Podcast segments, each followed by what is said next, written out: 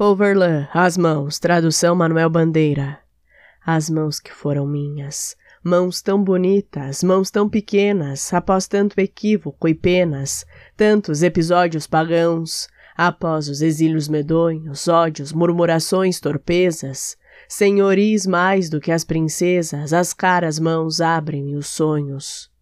Mãos no meu sono e na minha alma, pudera eu, ó mãos celestes, adivinhar o que dissestes, a esta alma sem pouso nem calma. Mente-me acaso a visão casta, de espiritual afinidade, de maternal cumplicidade e afeição estreita e vasta? Caro remorso, dor tão boa, sonhos benditos, mãos amadas, oh, essas mãos, mãos consagradas, fazei o gesto que perdoa.